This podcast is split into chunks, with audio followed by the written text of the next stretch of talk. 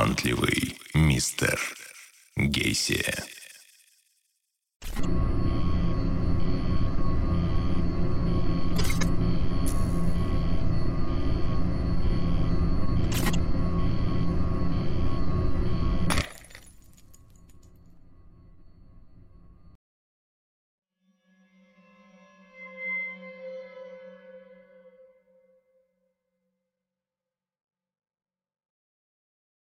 А я приду к тебе, когда ты будешь спать. Не станем мы родителей будить. Тебя раздену я, начну ласкать. И поцелую крепко, прежде чем убить. Вряд ли среди читателей Даркер есть те, кто ни разу не слышал о Джонни Уэйне Гейси. Ведь этот товарищ, равно как и Эд Гин, и Чарльз Мэнсон, и Тед Банди, и Джеффри Дамер – и Генри Ли Лукас – один из самых популярных американских маньяков. Он своеобразная маргинальная икона, видный общественный деятель, озабоченный педофил, клоун-убийца, бога и ранимый художник в одном лице. Его преступления шокировали бы любого пожизненно осужденного из черного дельфина. Гейси мучил, насиловал и расчленял похищенных детей, а потом закапывал их в непристойных позах, предварительно запихнув им в глотки их собственные оттяпанные гениталии. Из-за него недобрая репутация клоунов буквально взлетела до небес. Они стали все чаще ассоциироваться с маньяками, психопатами и злодеями, нежели с добродушными весельчаками. Стивена Кинга вдохновило настолько, что он сделал заглавное чудовище из романа «Оно» Кем бы вы думали? Клоуном. А уж какой наряд стал весьма востребован на Хэллоуин, наряду с постылыми привидениями, вампирами и зомби. Тут и так все ясно. Что касается фильмов, в жанре ужасов произошел настоящий переворот. Львиная доля слэшеров вовсю эксплуатирует клоунов. Таков сомнительный вклад Пога в культуру. Да и сам он не раз появлялся на экране – от дешевых подделок вроде «Дамер против Гейси» до великолепной американской истории ужасов. Чего уж там, он даже в одной из серий Южного парка засветился. Есть у него и биографические фильмы «Поймать убийцу» и «Могильщик Гейси», а уж количество посвященных ему песен и вовсе близится к астрономическим числам. Не говоря уже о книгах. Джон Уэйн Гейси во многом схож со скромным учителем Андреем Романовичем. Ну, тем, который Чикатило. Он также умело скрывал свою подлинную сущность кровожадного зверя под личиной мягкотелого интеллигента, слегка изнеженного и манерного. Ну кто заподозрил бы в подобном субъекте отъявленного садиста и головореза? Хотя после деяний Гейси образ растлителя малолетних, некогда представляемого бритоголовым верзилой с наколками – дал сильный крен в сторону обходительного толстячка. Гейси родился в неспокойном 1942 году в Чикаго, криминальном раю, разделенном между мафией и коррупционерами. Его отец не принадлежал ни к тем, ни к другим. Всего лишь пьяница и домашний тиран. Всю злобу он вымещал не только на бессловесной жене Мэрион, но и на детях. Больше всего из троицы несчастных ребятишек доставалось маленькому Джону. Чего уж там, папаша бил Мэриан, когда та еще была беременна Джоном. Так что Гесси познал Тумаке еще в материнскую утробе. Постоянные побои не прошли для психики Джона бесследно. Он рос болезненным и сонливым ребенком. И вдобавок врачи диагностировали у него опухоль мозга. Уже тогда она могла отправить будущего маньяка в могилу. Но злой Рок распорядился иначе – и Гейси был удачно прооперирован. Безумная ирония заключается в том, что Джон был одним из немногих счастливчиков, кому в ту пору удалось остаться в живых после рискованного хирургического вмешательства. Мало того, у Гейси появилось рьяное желание поскорее вырасти и поквитаться со всеми, кто когда-либо причинял ему вред. Это был не только отец-неудачник – ну и умалишенная соседская девочка, помешанная на сексе, и еще один развратник, друг семьи. Внешне ничем не примечательный человек, чья голова была забита отменной похабщиной. Дошло до того, что он совратил маленького Гейси и стал его первым любовником.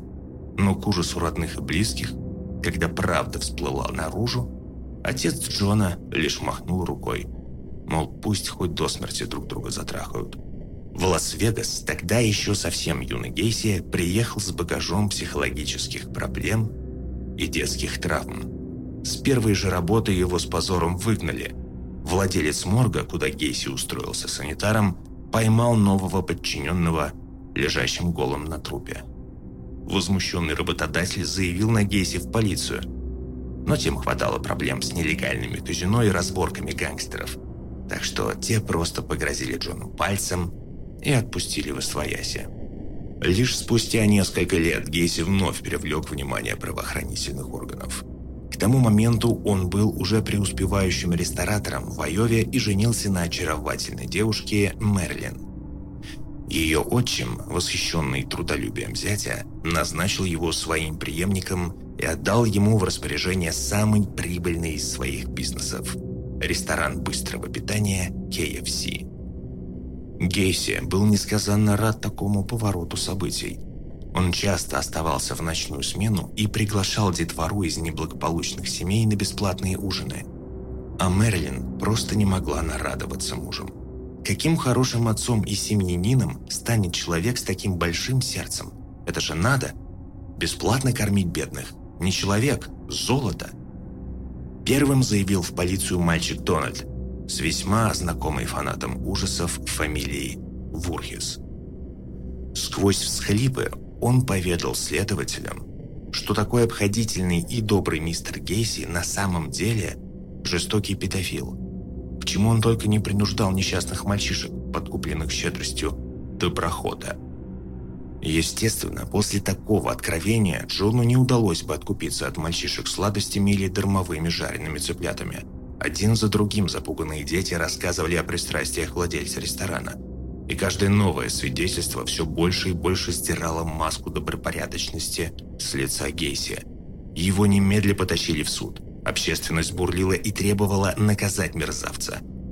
Но и здесь Джон умудрился выкарабкаться практически невредимым. Чистосердечное признание, раскаяние – виртуозное умение выставить себя жертвой и выклинчить жалость к своей лицемерной персоне, Гейси сделал все, чтобы не сесть на электрический стул и не угодить за решетку пожизненно. Всего 10 лет тюрьмы, с возможностью досрочного освобождения. Таким был приговор.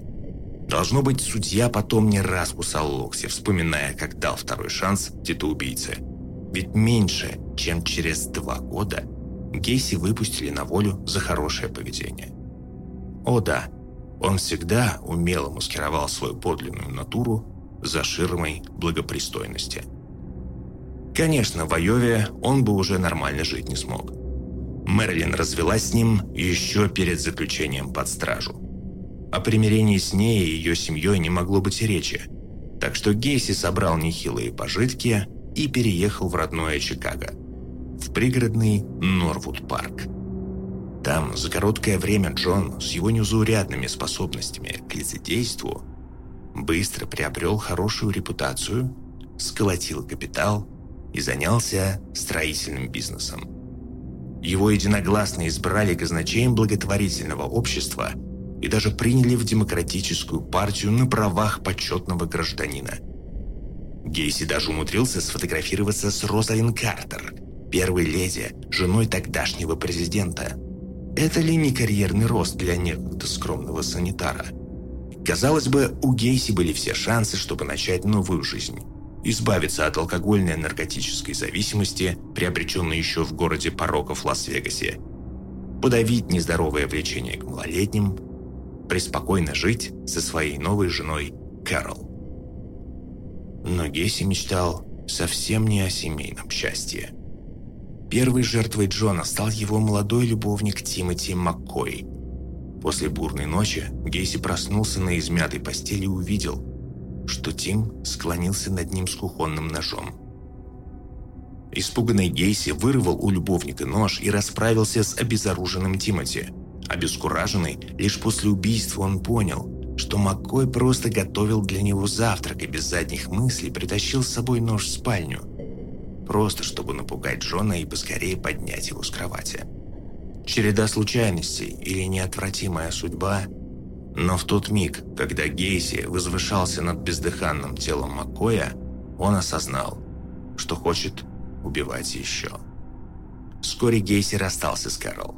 Его совершенно перестали возбуждать женщины. Да и не хотелось ему попасться с поличным, ведь большинство убийств Гейси совершил на дому. А жизней он отнял немало. Подобно другому почетному гражданину, охотнику на людей Роберту Хансену, Гейси был на хорошем счету у полиции. Он не раз спонсировал ее из веренной ему казны, принимал участие в общественных мероприятиях вроде парадов и концертов и вдобавок навещал больных детей. В образе клоуна Бога он дарил малолетним пациентам инфекционных и ожоговых отделений много радости. Его приглашали и на дни рождения, и на праздники. В общем, когда на Гейси дважды заявляли в полицию – все было тщетно.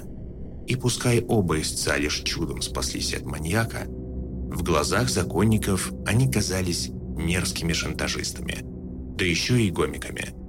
В ту пору Америка не отличалась особой толерантностью по отношению к сексуальным и расовым меньшинствам. Потому и Джеффри Дамер отправил на тот свет немало азиатов и чернокожих, преимущественно геев.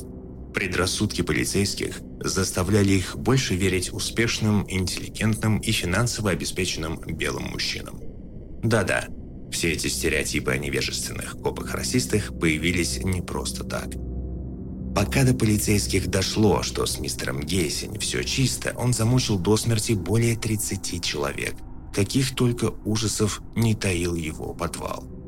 Гейси, как настоящий садист, обставлял каждую пытку, словно театральное представление.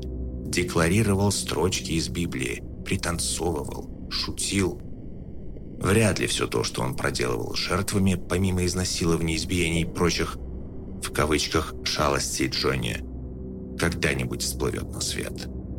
После своих кошмарных забав Гейси либо закапывал тела в подвале, либо заливал их бетоном в недостроенном гараже, либо, когда мест для новых трупов на личном кладбище Гейси уже не оставалось, топил их в ближайшей речке.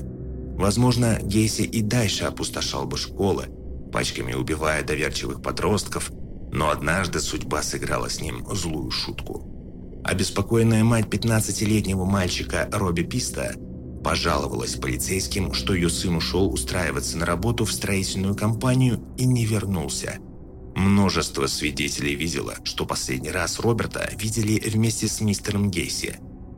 Школьник, да еще из благополучной семьи, это не очередной заезжий афроамериканец.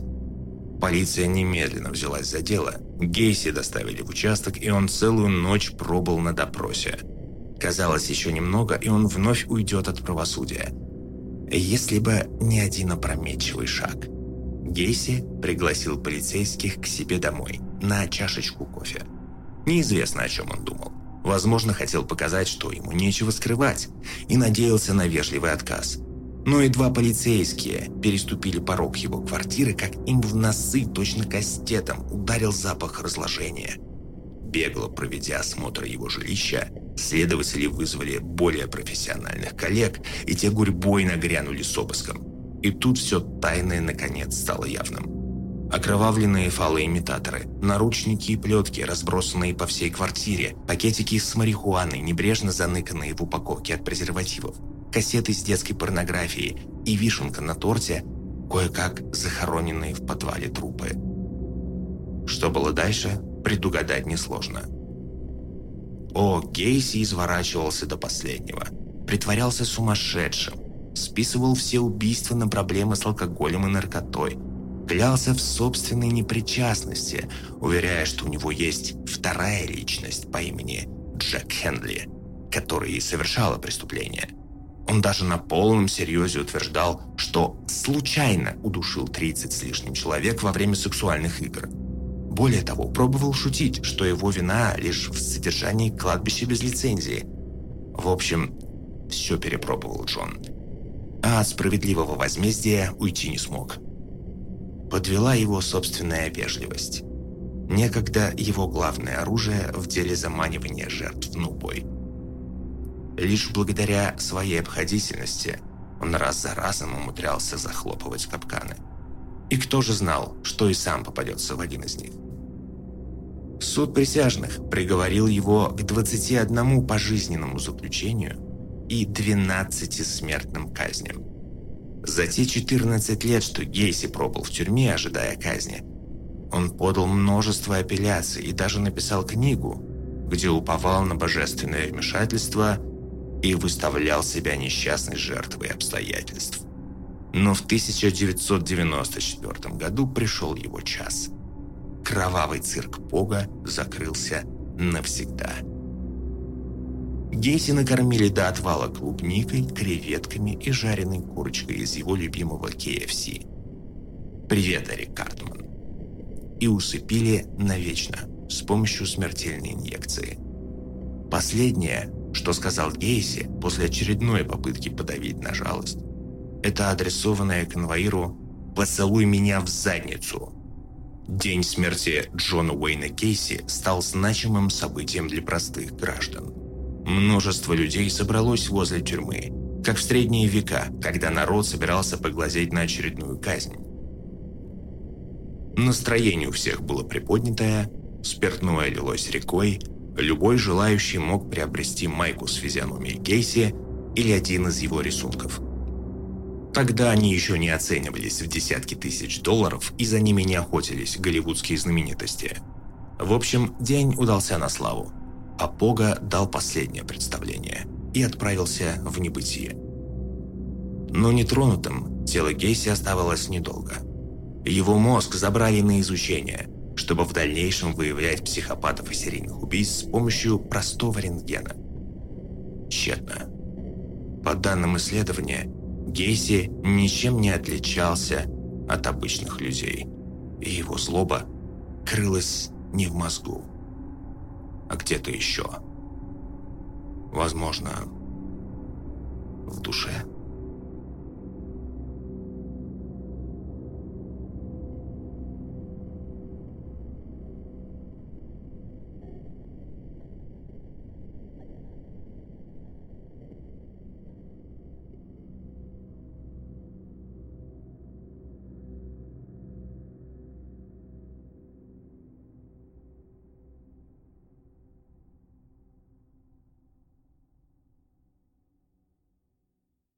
Uh, bleeping of the language.